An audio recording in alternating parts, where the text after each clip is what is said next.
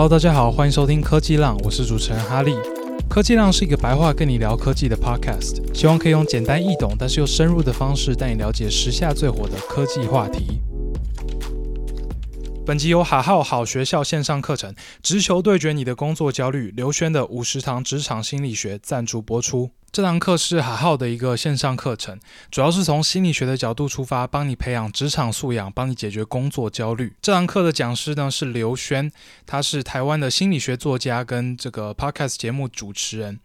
那他大学是哈佛大学心理系毕业的，然后现在也有在这个台积电跟很多精品业的知名企业里面担任企业讲师。他同时也有十八本畅销书哦，然后其中一半呢都是跟心理学相关的。那他这次就是受哈浩的邀请，把这个呃他在台积电跟这些知名企业里面做企业内训的这些内容，全部的精华全部浓缩变成一堂课。那这堂课最主要的重点呢，就是从心理学的角度出发，帮你培养职场素养嘛，也就是职场的会用到的这些软实力。那这堂课主要分成四大部分：资讯管理、时间管理、情绪管理跟沟通管理。那这四大部分，资讯、时间、情绪、沟通，我觉得真的就是工作软实力的四个最主要的部分。每个人多多少少在这四个部分一定都有一些自己还可以再做更好的地方啦。然后很多时候大家真的就是缺一个人来跟你说出，帮你点出说你现在在 struggle 的问题是什么问题，然后你应该用什么的角什么样的角度去看这些事情。像我刚开始在工作的时候，我觉得我在这四个部分真的是做超烂的。然后一开始也没有立刻意识到说就是可能是软实力不足，可能就会觉得说，哎，我自己是不是就是比别人烂啊？然后就会产生很大的焦虑感。这样，但是后来也是逐渐的发现说，诶，其实我应该做的事情就是多多培养我的软实力，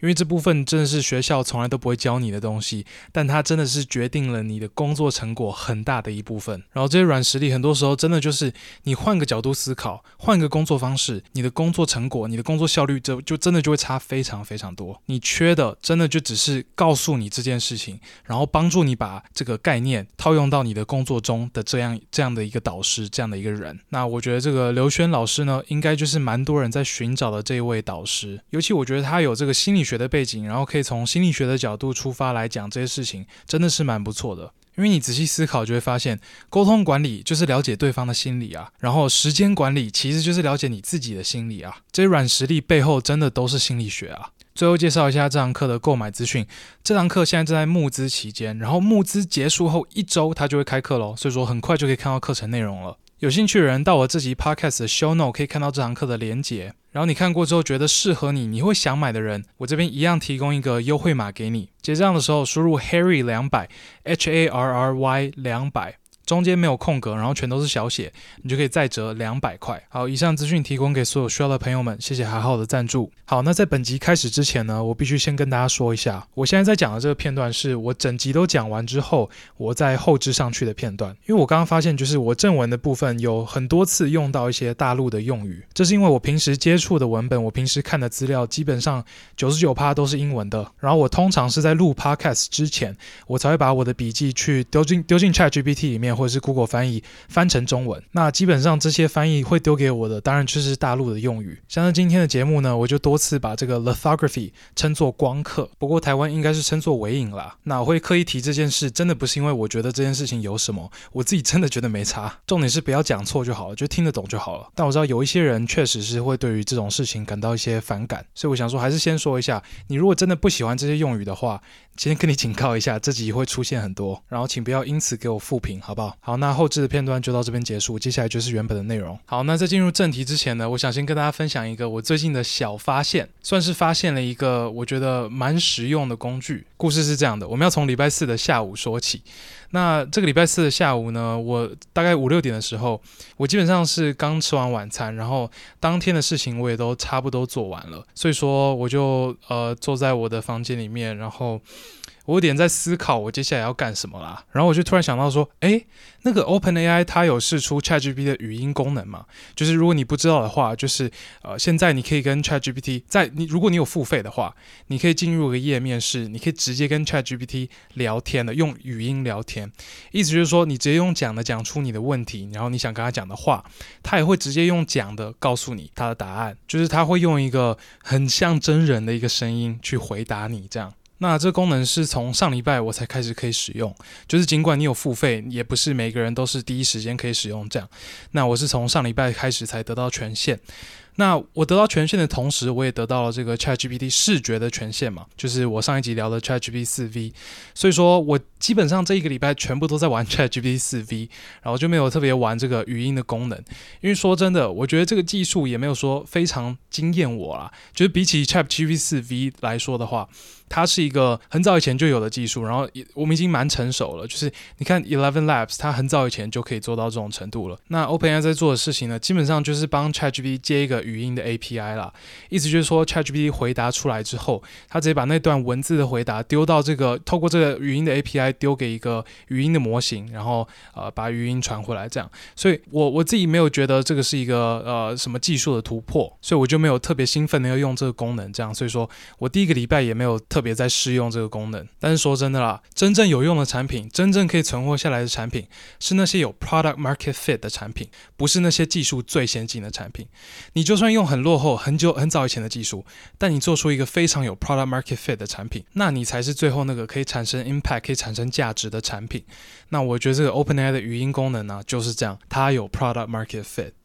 但这个是我在试用过后的这个功能之后的想法了，在这之前我我我没有这种想法，对，我没有这种体会，所以我们话讲回来，礼拜四的下午我就想说，OK，我来试用一下这个 ChatGPT 的语音功能好了，所以我就打开 ChatGPT 嘛，然后我就直接跟他说，诶，我现在是这个一个无聊的礼拜四的下午，然后我事情都做完了，你觉得我可以做点什么事呢？然后 ChatGPT 就用非常亲切的人声回答我说，嗯，这个要取决于你这个晚上你想要脑力激荡一下吗？还是你想要放松？你如果想要放松的话，你可以看个剧，然后或者是你可以出去运个动。那你想想要脑力激荡的话，你可以做一些你的 side project 之类的。刚刚那个是简化版啊，就是它其实是有讲一大串。那我觉得，哎，真的是有亲切感哦。我真的有感觉到我在跟一个朋友聊天，然后呃，他会认真听我讲话，然后认真帮我想说我现在要做什么比较好。然后因为我的 ChatGPT 有设定 custom instructions，custom instructions 就是你可以让 ChatGPT 记住你的职业、你的喜好、你想他怎么回答之类的东西。所以说我的 ChatGPT 知道我是搞 AI 的，所以。所以他的回答真的是非常克制化的，真的有让我觉得哦，他懂我的感觉。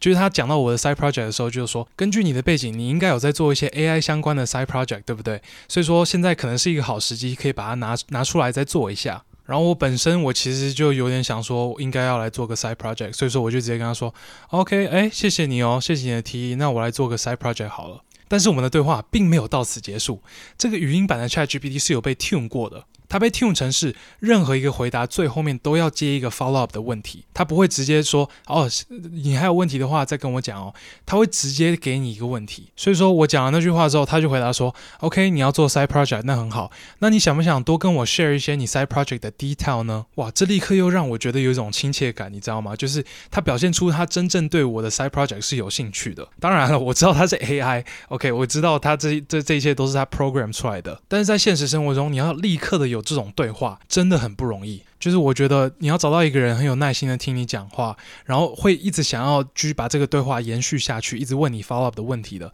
真的不是那么简单的事情啊！但我要讲的其实不是说什么我爱上 ChatGPT 之类的，或者是我把 ChatGPT 变成我的朋友之类，不是这个不是重点。接下来我要讲的才是重点，就是他问了我的 side project 之后，我就想说，OK，好，既然你问了，那我就来跟你讲一下。因为我说真的，我跟真的很少跟其他人聊起我的 side project。我跟我的朋友在一起，我们都是讲一些干话之类的。然后我就跟他叙述一下，哎，我最近在 build 的一个 side project 啊，然后它的 scope 大概是怎么样啊，然后我用的技术大概是怎么样之类的。然后 ChatGPT 听了，他就说：“哦，很不错哦，怎么样？”然后给一些 comment 啊之类的，我觉得这很有潜力啊之类的。然后听就是让你听很爽的话。然后最后他给一个 follow up 的问题是。那你在做这个 side project 的时候，你有没有遇到任何的困难？然后我确实是遇到了一个蛮大的问题，我正在解决当中。它是一个跟记忆体相关的问题啊，就是呃，在跑我在跑一个 AI 模型的时候，呃，电脑的记忆体没有很好的被利用啊，就是电脑的 RAM，就是它可能只 load 一部分的模型到这个记忆体上面，或者是它整个在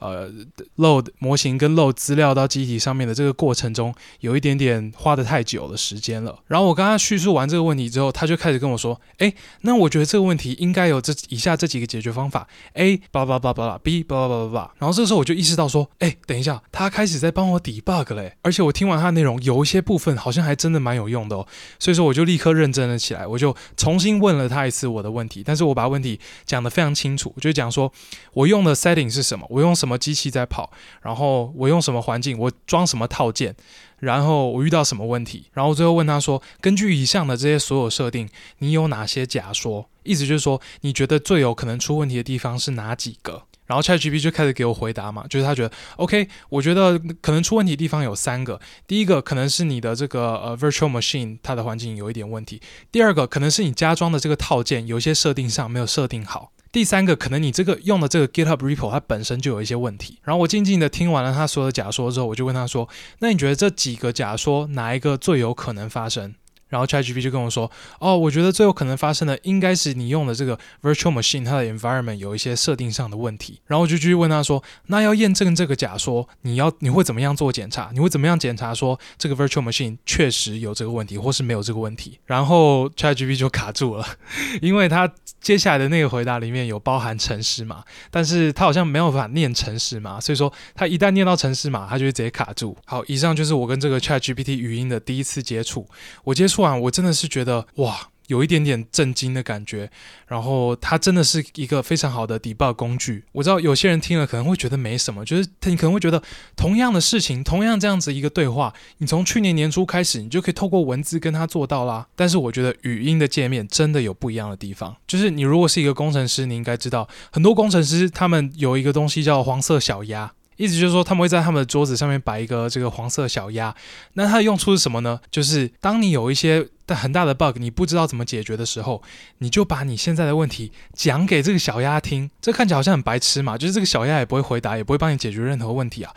但其实你在讲你的问题给这个小鸭的过程中，你在梳理你自己的逻辑，你在梳理你现在做到的所有的事情，然后你遇到的问题，然后在这个过程中，你会对于你的问题有更深一层的了解，甚至有时候你讲到一半，你就会突然发现啊，对吼，就是这样解决啊。所以说，对于一个正在解决问题的工程师来说，你跟一个人讨论，跟他解释你现在的 code，然后你现在遇到的问题，是可以非常大程度的帮助你自己厘清你自己的 code。更了解你现在遇到的问题，跟更了解你自己的城市的。尽管那个人不会说话，他只是一只黄色小鸭。你光从你自己的 output，你就可以学到很多东西了。然后这个 ChatGPT 语音根本就是超级进阶版的黄色小鸭。我原本在做这个 side project，我我上一次把这个 project 关掉的时候，我那个时候的脑袋的状态是有一点迷糊的，我就是还没有非常确定我下一步该怎么走。但是没想到，不经意的跟 ChatGPT 聊过了之后，哇，我我我突然发现，我自己检视一下，我很惊讶的发现，我很清楚我接下来要检查的就是哪几个东西。然后我觉得同样的这样子一个对话，我是可以用文字跟 ChatGPT 完成的，但是语音讲起来真的就是很不一样。这也是为什么你常常会听到黄色小鸭，但你没有听过黄色小文件之类的，对吧？就大家不会，有些人可能会用打的梳理自己的逻辑，但我自己觉得用讲的是更好的。然后我觉得这个语音的功能绝对不只是对于工程师有用而已，对于任何想要自己梳理逻辑或者是想要练习表达能力的人，这都非常常有用。所以我自己觉得这个 AI 的语音助理绝。对有 product market fit，它在未来人类的生活中绝对是有一席之地的。我们之所以不会立刻联想到它的用处，是因为我们现在有的所有语音助理真的都太烂了，就像 Siri 啊、真的太烂了，连播歌都播不好。我觉得如果还没有试过这个语音功能的人呢，应该真的要试一下。就如果你有买这个 ChatGPT Plus 的话，你绝对要试一下。你如果试过之后发现有什么有趣的用法，也可以在下面留言，我绝对会抓出来跟大家分享。好，那我们就先闲聊到这边，接下来我们进入今天的正题。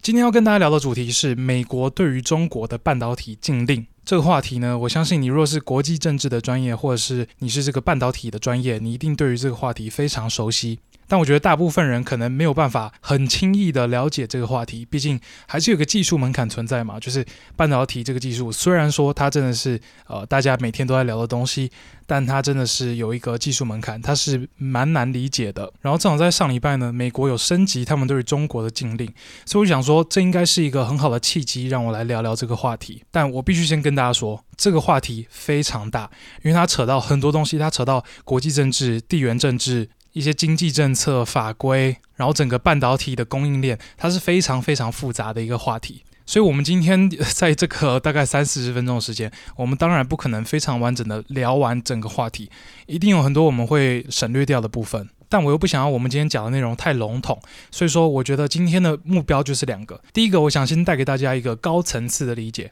帮大家回答一些最关键的问题，包括美国为什么要禁。美国禁了哪些东西？中国的反应是什么？然后同时，我也想要深入讲解一些我觉得蛮关键的技术，因为我觉得大部分人其实没有了解这些东西到这么细的程度，所以说他们很难理解说这个技术到底为什么这么重要，为什么会影响这么大的层面。好，那我们就开始聊吧。那美国最新的这一次的禁令，就是在上礼拜的这一次，它其实是延续去年十月七号他们颁布的一个非常全面性的对于中国整个半导体供应链的一个禁令。那其实说真的，十月七号的这次禁令之前呢，美国就是对于中国已经有开始有这个所谓的晶片战争了，chip war。其中最有名的大概就是川普对于华为的制裁，对吧？直接把华为的市占率直接打爆。但我觉得我们先从十月七号的这次开始讲起就好，因为这次真的是拜登政府很明显，他真的是要非常全面的打击中国的半导体实力。那首先先简单讲一下，为什么拜登政府要打击中国的半导体实力？原因很简单啦，就是拜登政府认为中国如果有先进的晶片，他们就可以做出先进的军事武器。中国有了先进的军事武器，它就会对于美国造成国安的威胁。然后拜登政府也有说，他们这一次的禁令是在 target 中国的军事单位，可以的话，他们不想要伤害到中国的民间经济。但是可惜就是习大大有搞这个军民融合的政策嘛，所以说没有办法分开的啦。你 target 这个半导体产业，你绝对就是会打击他们民间经济。OK，再来，拜登政府具体来说禁了哪些东西呢？基本上，他们什么都想禁，他们想要直接把中国的半导先进制程的半导体实力直接打垮，让它没有办法前进。他们有分几个重要类别，我们一个一个来。首先，美国禁止中国的公司购买高阶晶片，这个就是最直接的嘛，就是这么强的晶片你不能拥有，就这样。那他们怎么定义高阶晶片呢？主要有两个条件，第一个条件是很强的平行处理能力。这个你如果换算成这个实际的单位是三百 teraflops，这边稍微解释一下三百 teraflops 是什么概念。首先，flops，f l o p s，它代表的是 floating points operation per second，翻成中文就是你一秒可以做几次的浮点数运算。一个浮点数基本上就是一台电脑它一个数字的单位了，然后一个浮点数运算就是两个数字相乘，这样一次就是一个浮点数运算。那 teraflops 是几次浮点数运算呢？是一兆次浮点数运算。所以一个 teraflops 就代表你这台电脑，呃，应该说这个这个处理器可以一秒处理一兆次的浮点数运算。那拜登政府变掉的是三百 teraflops 的这些处理器，所以说就是主要是 target 比较高阶的处理器这样。再来条件二是，这些处理器要有很快的 interconnect speed。这个 interconnect speed 其实在讲的就是处理器跟处理器之间它们的频宽有多大，意思就是说它们之间可以多迅速、多大量的沟通资料。然后他们设的这个标准是六百 GB per second，意思就是说这些处理器之间的沟通呢，可以达到每秒六百 GB 的速度，他们每秒可以沟互相沟通六百 GB 以上的资料。然后假设今天你的处理器有达到以上这两个条件，就是你的算力很强，你一秒可以做很多次运算，然后同时你们处理器处理器之间互相沟通的速度是非常快的，那你这个处理器就不能卖到中国。那我个人觉得这个政策他们下的还蛮精准的，尤其是他们有规范到 interconnect speed 这一点。因为假设今天中国想要建一个很大的超级电脑，那它光是有非常强的算力的晶片是没有用的，因为尽管你能处理这些运算处理得再快。你还是要等你的资料来啊，对吧？你的资料来了，你才可以做下一步的运算呢、啊。像是假设你这边在 train 的是一个很强的 AI 模型，你就是要等你的 weights 跟 bias 的资料。所以假设这个处理器跟处理器之间的 interconnect speed 是非常慢的，它是会直接影响到你 train 模型的速度的。所以真的可以说 interconnect speed 是呃要建一个超级电脑或者是一个很大的 GPU cluster 的一个瓶颈。那美国官员有 target 到这一点，我觉得真的是算是有做功课啦。那这两个条件有变道的晶片，最明显的当然就是呃，NVIDIA 辉达的 A 一百跟 H 一百。他们算力都有超过三百 teraflops 啦，尤其是在某一些特定运算，他们可能可以做到一一千多的 teraflops。然后他们的 interconnect speed 也是很快嘛，这个其实是算是 NVIDIA 很擅长的一部分啊。他们有个软体叫 NVLink，可以轻松做到超过六百 GB per second 的这个 interconnect speed。所以这就是拜登的第一条禁令，不让中国能买到高阶晶片。OK，那中国买不到，他们不能自己生产吗？拜登政府当然也有想到这个，所以拜登政府的第二条禁令就是不给他们 chip design software 这些。些可以设计 chip 的软体，具体来说是一款叫做 EDA 的软体 （Electronic Design Automation）。那你在做晶片设计的时候，会需要用到这个 EDA 软体，因为现在这些高阶的晶片呢、啊，真的是太难设计了。你想象一下，你设计的这个晶片里面有几十个 billion 的电晶体，诶，所以你设计的时候真的要有软体辅助。那这个软体就是 EDA 软体。那现在垄断这个 EDA 软体市场的公司有三间，然后三间全部都是美国的公司，所以拜登就直接禁止这些公司把这些软体卖给中国的公司。但是呢，诶，这样可能还不够。为什么？因为中国国内也是有一些 EDA 的公司啊，虽然说他们做的不可能跟美国那三间一样好，然后同时他们也可能有一些 backdoor 的方式啊，就是他们可能可以抄袭啊，或者是用一些假的 license 之类的啊。所以拜登又下了另外一条，就是不给他们制造晶片的机器。那你知道半导体的制作过程是非常复杂的，过程中会用到很多很精密、很贵的机器。那拜登在这一次十月七号的呃禁令当中呢，他其实变掉了很多过程、很多步骤的机器，但其中最核心、最关键的一个步骤叫做光刻这个步骤，它的机器没有变得非常完全。这边我们简单花一点时间来讲光刻这个步骤好了。我觉得光刻这个步骤应该算是半导体整个制程中技术含量最高，然后最难被复制的步骤。首先，光刻是什么？光刻就是将将电路设计刻到晶片上面的这个过程，因为你这个晶片原料这个细晶圆呢、它是一整片的嘛，它不可能开采出来就上面就有一个非常呃细致的这些电路设计。那它的运作原理其实很简单，有分成几个简单的步骤啦。那第一个步骤呢，就是你要在你的晶圆上面涂上一层光阻，这层光阻基本上就是被光照到会变成比较容易溶解的一种材料。再来，我们要准备一个光罩，那这个光罩呢，上面就是有这个你要印的电路图案，然后你要印的这些电路图案呢是不透光的部分，其他部分是可以透光的。那你把这个光罩呢放在你的晶圆跟你的紫外线光源之间，然后这个紫外线经过这个光罩，只有这个透光的部分，也就是非电路设计的部分可以穿过这个光罩。那穿过去的光呢，就会打在这个光阻材料上面嘛，也就让这一部分的光阻材料变得更可溶。那当你把这个电路图像都打好了之后，你再把可溶的光阻材料洗掉，你就得到了你这个电路设计的图样了。那这个光刻是我们用了很久的技术嘛，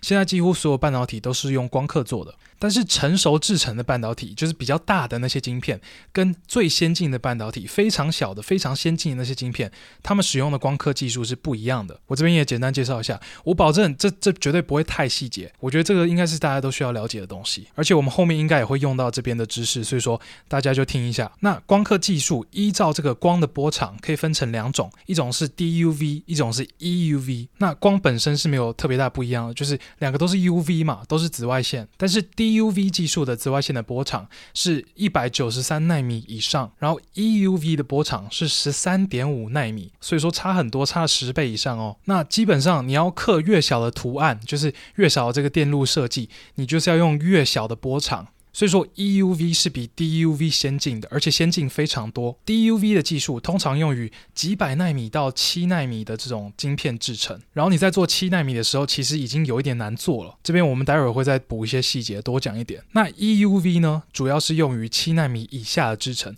五纳米啊、三纳米、两纳米之类的。那这两种机器它的细致程度、复杂程度也差非常多哦。给你一个概念好了，就是你在做 DUV 的时候，你要产生一百九十三纳米的。这个波长的这个 UV，你其实可以直接使用特定的镭射来产生。但是你如果要产生 EUV 呢，是十三点五纳米的波长的 UV 呢，你不能用直接用一个镭射去产生这么小波长的 UV。UV 机器里面在做的事情是，首先它会有一滴非常小的这个锡金属滴下来。锡大家应该知道吧，就是一个金再一个銥啊，它就是一种金属嘛。一滴非常小滴的锡金属滴下来，然后 UV 的机器会打两发镭射到这个锡金属上面。第一发镭射先把它变形，变成需要的形状；第二发镭射再把它打成电浆，让它可以产生十三点五纳米的 UV。然后这个 UV 还会再经过很多的反射反射，然后再通过那个光照，然后最后再照到这个。矽晶圆上，这事情超难，是为什么？首先，这个光的波长真的是太小了，所以说很容易被其他物质给吸收掉，所以他们本身要控制这个 UV 就很难了。再来，你第一道镭射打这个吸金属，你要打在正确的地方。你如果偏离一点点，这个锡金属的这个形状不正确，你的机器就会产生问题。而且你知道，我以上讲的这个过程，两发镭射打锡金属，这这个整个过程一秒钟会重复十万次以上，每一次都要极度精准打击，然后任何东西都是非常小的，全部都是微米起跳的。所以制造一台这个 EUV 机器的技术难度是远高于 DUV 机器的，甚至我觉得啦，这应该是人类历史上做过最精密的机器。我觉得应该是人类历史这个 engineering 的巅峰。那我会说这边拜登政府没有说 ban 得很完全，是因为拜登政府有进 EUV 的机器，但他没有进 DUV 的机器。那其实不是在十月七号的时候他就选择进 EUV 的机器，EUV 的机器从头到尾都没有卖到中国过。然后这个 DUV 的机器啊，老实说也主要是拿来做这些成熟制程的晶片。然后拜登在 target 的是非常先进的晶片嘛，所以说他就就继续 ban 这个 EUV，然后 DUV 的机器就没有特别 ban。但我们现在这样回头看，其实这有点算算是一个漏洞啦。毕竟我刚刚也有讲嘛，就是 DUV 的技术可以拿来做可能几百纳米的制程，但是它也可以做到七纳米的制程。虽然说这边的良率啊、什么成本啊都是很大的问题，这边我们可以待会儿再讲，但它确实是可以做得到的。然后七纳米的制程也算是这个先进制程了，所以说。呃，算是一个漏洞啊。好，那拜登政府现在进了高阶晶片，进了晶片设计的软体，又进了制造晶片的机器，他们还进了什么呢？接下来他们还进了制造这些制造晶片的机器需要的零件，就是确保说你买不到机器，而且你也不能自己做这些机器。就是要知道这些机器中啊，有一大堆的零件都是美国的零件，所以先不管中国能不能自己做出 EUV，我自己觉得是不太可能。但他们就算他们有这个能力自己做，他们也买不到零件，而且除此之外，他们还加码进半导体人才，就直接不给他们人才，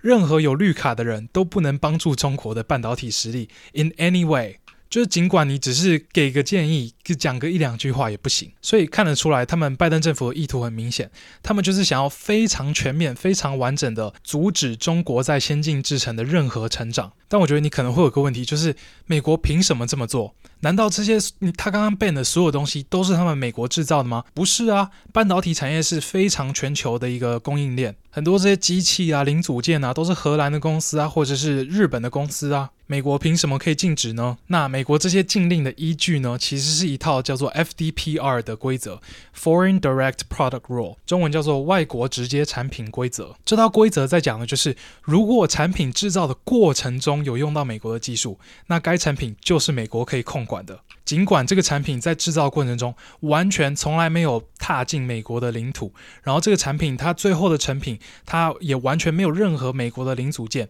它只要在过程中有一点点用到美国的技术，美国就可以控管这个产品。所以基本上啦，全世界任何的晶片都是美国可以控制的。那川普当时制裁华为的时候，就是用这一套 FDPR 来制裁。好，那基本上十月七号的禁令就大概是这样。已经算是非常完整了，但是之后在这个今年又有几次的 follow up，比较明显的就是今年六月那一次嘛，美国政府开始跟荷兰政府讨论要把 DUV 也给 ban 掉，然后还有就是上礼拜加码的这些规则啊，他们加码的规则主要有三个，第一个是降低禁用这个高阶晶片的门槛，他们降低到什么程度？就是说，假设你今天这个晶片，就算你的这个频宽很低。你只要你的算力是到一定程度的，你就还是会被 ban 掉。那这条规则很明显就是要 target NVIDIA 的 A 八百跟 H 八百。那这个 NVIDIA 的 A 八百跟 H 八百的 GPU 呢，它那时候做这个 GPU 根本就是为了钻拜登的政策漏洞。这个 A 八百跟 H 八百的算力呢，基本上跟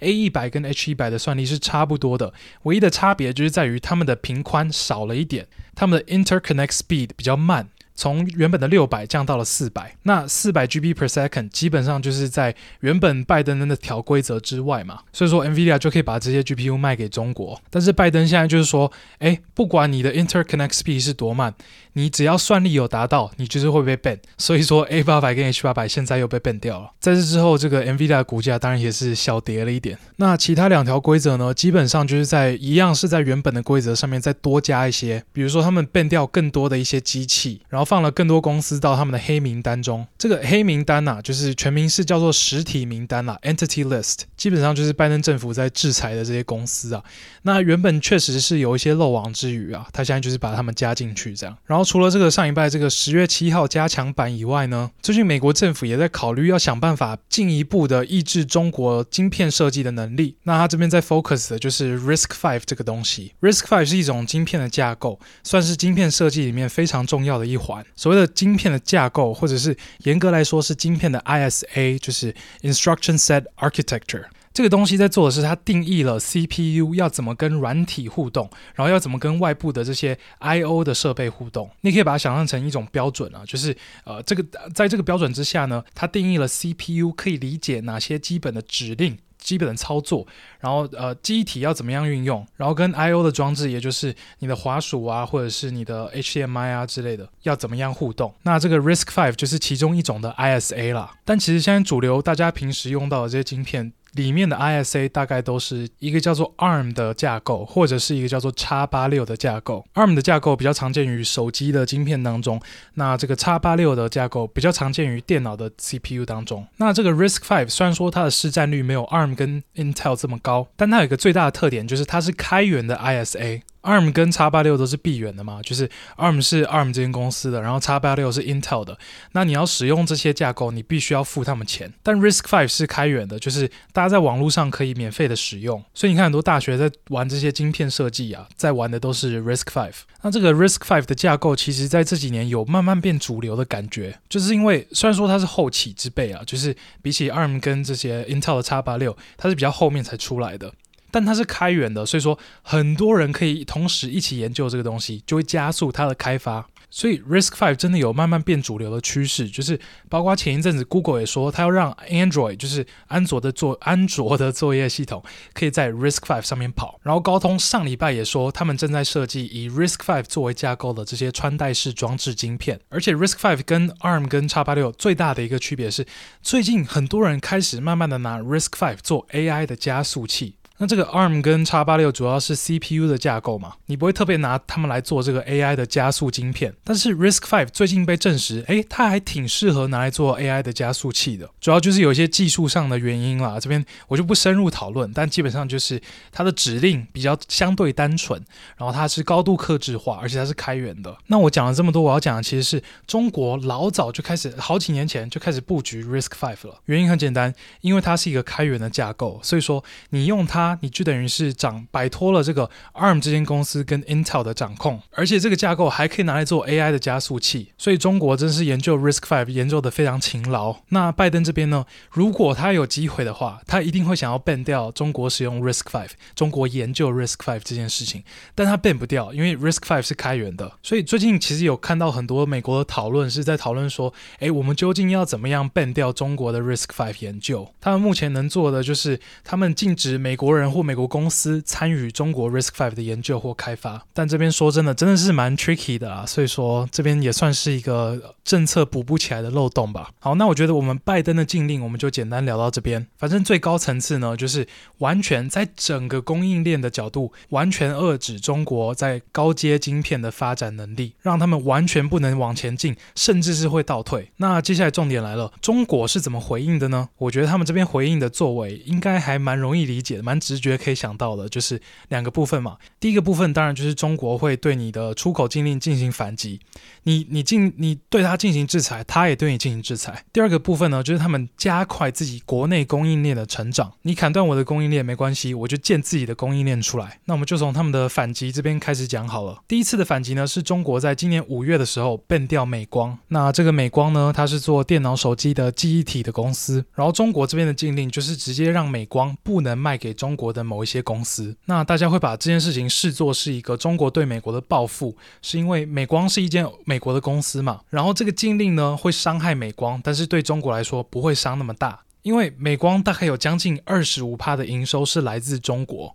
但是中国如果没有了美光也没有关系，因为他们可以可以向这个韩国买嘛，这 Samsung 跟 SK Hynix，或者是他们自己国内也有一些公司在做这些呃 DRAM 而 NAND 就就是这些记忆体啦，就是它有一间叫做长江存储的公司很有名啊。那他们给出的理由是一些呃 national security 的原因啦，但大家认为这是一个报复。然后再来，中国的另外一项暴富呢，是在今年七月的时候，他们开始控制镓跟锗这两种金属的出口。那镓跟锗这两种金属原料，在这个半导体跟一些电子产品的制成中，是蛮重要的一个原料。那同时，中国也是这两种金属的最大的出口国，尤其尤其是在这个镓，基本上九十五趴的产出呢都是从中国这边来的。那这个禁令呢，确实是可以造成一点伤害，但它其实效果不会像是美国的禁令这么严重。这是因为这个禁令啊，它最多能造成的影响就是导致这个加跟者短期内价格攀升，但是别的国家并不会因此完全失去供应来源。这是因为除了中国以外，其实别的国国家也有镓跟者，就是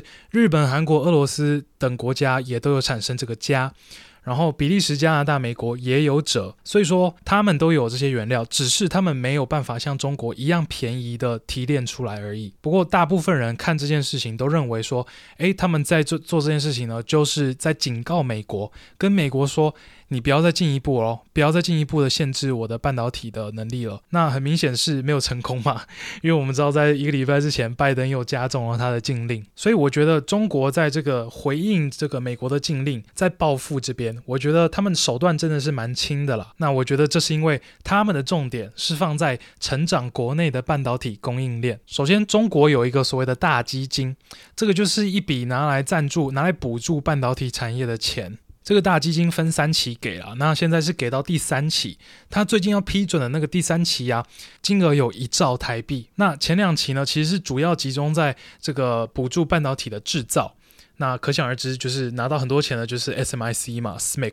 也就是中国比较弱版的台积电啊，中国的呃半导体代工一哥。不过最新这一期的这个大基金啊，它是集中补助在这个晶片制造设备上。那当然这只是大方向啦，就是它整个补助呢，当然是会补助整个半导体产业的每一个环节。那在这个国外政府压迫，然后同时国内政府又大力推广、大力砸钱下去的情况之下。中国的这个半导体供应链真的有在成长。我们分成这个成熟制程跟先进制程来看好了。成熟制程跟先进制程的定义呢，我觉得有有些人会说是二十八纳米以上就是成熟制程，那有些人会包含到就是可能十六纳米以上。那我觉得我们也不用很明确的就画一条线啊，但是我们就知道它是比较大的，然后是比较早期的一些制程，然后是不会用在最先进的这些科技产品上面，就是包括手机、电脑、GPU 等等。那中国的成熟制程。在这一波的影响、这波压力之下呢，真的是成长得非常快啊！几个月前呢，我其实就已经有看到媒体在说，中国的成熟制程供应链已经可以自给自足了。这我觉得真的是蛮惊人的哦，因为你要知道，虽然说美国没有明确的禁止它这个成熟晶片的发展，但是中国的这个半导体的起步真的是比呃这个附近的亚洲国家跟美国慢的。所以他现在可以完全自给自足，我觉得真的是蛮厉害的。虽然说我们不确定这个报道的真伪，然后上礼拜我也有看到一篇报道是说中国的成熟制程。在全球的市占率，在二零二七年的时候可以达到三分之一以上，这个其实是蛮恐怖的。然后这个也是有一些学者会诟病拜登的禁令的地方，他就是说，诶，你没有管到先，你没有管到这些成熟制程，然后你这么做反而是加速了中国成熟制程的成长。他们成长到一定的程度呢，可能真的会直接 backfire 美国的禁令。然后我觉得中国在成熟制程这边的成长，我觉得也真的是蛮扎实的，看起来他们。真的就是一步一步走那个之前国家走过的路，所有东西都自己来。像是在今年三月的时候，华为就宣布说，他们已经可以国产十四纳米的 EDA 软体了。这个 EDA 软体你应该还记得吧？就是他们拿来做晶片设计的软体。真的要举例举不完了，但反正在整个这个半导体的供应链的当中，每一个环节中国都有一些国内的公司，然后在成熟制程这边真的是已经做得不错了。尤其这个 SMIC 啊，SMIC，它可以稳定量产的晶片已经做到呃，我记得十四还是十二纳米了，所以说成熟制程的晶片但没问题啊。好，那再来有趣的，其实是中国的先进制程这边，就是在美国完全 target 先进制程的这些禁令之下，中国的先进制程发展如何？这边我必须说，这个资料不好查，因为市场上真的有很多这种谣言啊、猜测啊，尤其是中国这边的媒体，就是他们有时候可能会比较夸大一点吧。但我觉得，就我现在观察到的，然后可能也包括市场上的共识，就是大部分人的共识，就大家的意见不同。但我觉得应该是他们到十二纳米还可以，但是从七纳米开始就有点 struggle 了。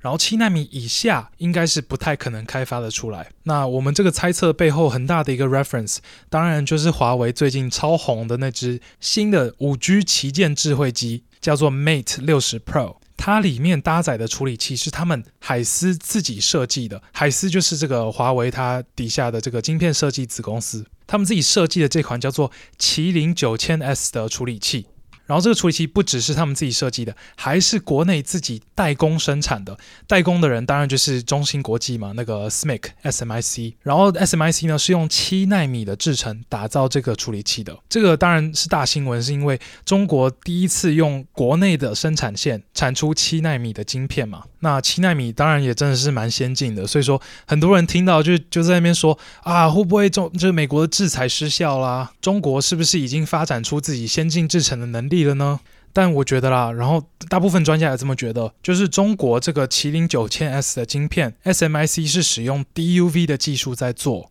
因为中国从来没有拿到过 EUV 嘛，所以说他们能做七纳米，应该是用 DUV 的技术在做。那你用 DUV 的技术在做晶片，你是做得出来没有错，但它的经济效益是非常低的，因为它的良率会很低，然后它的成本会非常高。所以这个麒麟九千 S 这种七纳米的制程，应该真的是经济上不是很理智的一个作为啦，就是有点在硬做的感觉。那有些人觉得他们这样硬做就是在装逼而已，我自己是觉得他们可能是要学习吧，因为当时台积电在做七奈米的时候，一开始啦，他们也是用 DUV 在做，就是半导体这个产业经验是非常非常重要的，就是你真的是你就算有再多的钱、再多的资源也没有用，你还是要靠时花花时间去拿那个经验。那我觉得中国可能是想要透过这个经验去提升他们七纳米的良率，但是我觉得啦，他们不管怎么提升，一定都是会撞到天花板。不管这个天花板是这个呃七纳米的良率，还是五纳米的，反正无论如何，无论他们真的提升到什么程度，他们使用 DUV 在做这么先进的制程，经济效益一定就是会比人家用 EUV 差非常非常多。那这个理由其实是很好理解，就是你回到这个 EUV 跟 DUV 它的运作原理。首先，让我先考你一题。高中物理的题目，请问，假设今天有一个夹缝，一个小缝，然后你打一个光透过这个小缝，请问透过了这个小缝之后，光是会直直的继续往前走，还是它会发散？那你高中物理有认真读，你就会知道，它一定是会发散嘛。诶，我不确定发散是不是正确的词，反正这就是那个夹缝实验嘛，就是在讲光会绕射这件事情。那这个绕射情况会有多严重？主要是由两个变数决定的，第一个就是你这个光的波长。然后你这个第二个就是你这个夹缝的大小嘛，你的光如果波长越长，然后夹缝的大小越小，绕射的情况就会越严重。那我们回到光刻的例子，光刻的那个 UV 是要透过这个你的光罩嘛，对不对？光罩上面的这些线路设电线设计，基本上就是可以把它想象成夹缝，它很小。那这个光刻的制程呢，对于绕射有一定的程度、一定的程度的规定，超过这个程度就是不可接受的。因为绕射太严重的时候，很明显嘛，就是你光射到别的地方，你那个 design 就会糊掉啊。所以今天你 DUV 是用一百九十三纳米波长的紫外线，然后你要画的 design 是七纳米这么小的一个电路，那这个我们刚就讲了嘛，波长很长，然后缝很小，你绕射。就会很严重啊！但是在这种情况之下呢，也不代表你完全不能做。有一个 workaround 是叫做多重曝光。就是比起你一次就直接把整个电路做到位，你重复做多次，然后每一次你都只做一小部分，你每一次就磕你这个电路的一部分，磕一部分，磕一部分，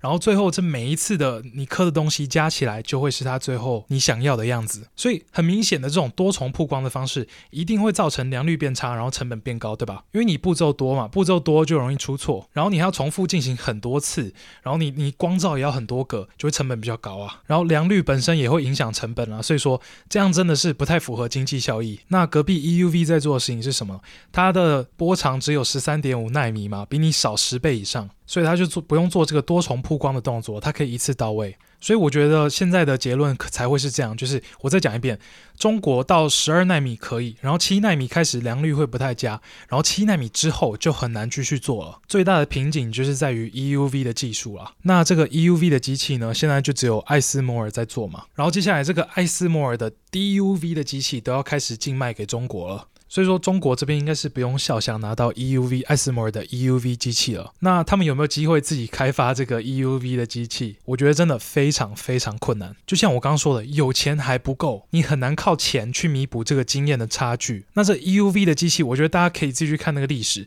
它真的是动用了全世界最聪明的科学家，然后花了很多时间一直在讨论，一直在讨论，一直在进步，一直在进步，一直在实验，才做出来的一个机器。光是他们使用的那个镭射。Hello. 就有超过四十五万个零组件，然后整个 EUV 的机器有超过十万个零件是像这个镭射这么精细的，然后你要用这个机器去画一些比病毒还小的电路图样，我觉得啦，就算习大大再屌，也真的很难啦。然后看中国媒体，可能就会常常看到有一些人说什么哦，中国已经有类似 EUV 的技术啦，或者是他们已经做出 EUV 啦，然后他们网络上就一大堆假消息，我觉得是假消息啦，就一大堆人在那边说什么。哇，我们有重大突破，然后我们要开始弯道超车，突破美国的封锁。我自己觉得还是比较偏胡乱一点的。好，那我觉得我们今天这个美国对中国的这个半导体禁令，我们就简单 cover 到这边。然后我也必须再说一次，这个话题真的很大很大，我绝对有很多没谈到的地方。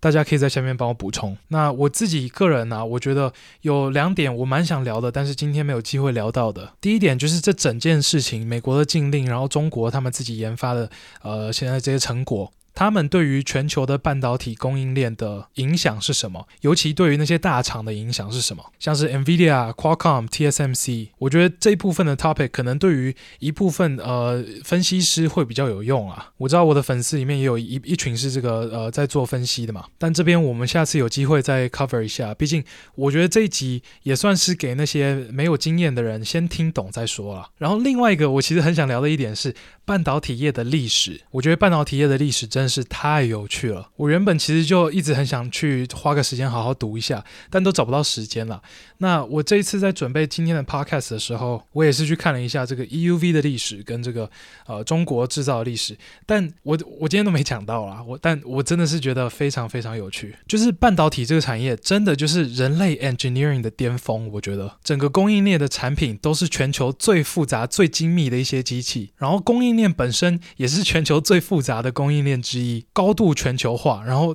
这个步骤复杂到爆，而且它在近期也变成了最重要的一条供应链，甚至跟国家的国安扯上关系。然后尤其我是台湾人嘛，然后在台湾呢，当然就是 TSMC 是我们台湾的一个经济奇迹啊，也让我们成为了这个世界的焦点。但是说真的，我现在对于这个半导体历史还是有一点点破碎的状况，就是我可能这边知道一点，那边知道一点，但是我没有很完整的去 了解过整个过程。所以我觉得接下来这几个礼拜我应。该会多花一点时间去研究半导体的历史。那等到我研究出一个成果之后，我再来可能做一集或两集跟大家介绍一下。我觉得真的很有趣，绝对的。好，那节目的最后呢，也想跟大家说一声谢谢。不知不觉科技浪也做了超过两个月了。然后我们今天这集你也听到了，我们是接到了我们的第三个业配，能够成长这么快，真的是很感谢大家不离不弃啊！就是听的人都有持续的听下去，然后一直也都有新的人进来。但虽然说我们现在有一定的规模了，然后也接得到一些业配了，我还是得靠着这个大家的口碑，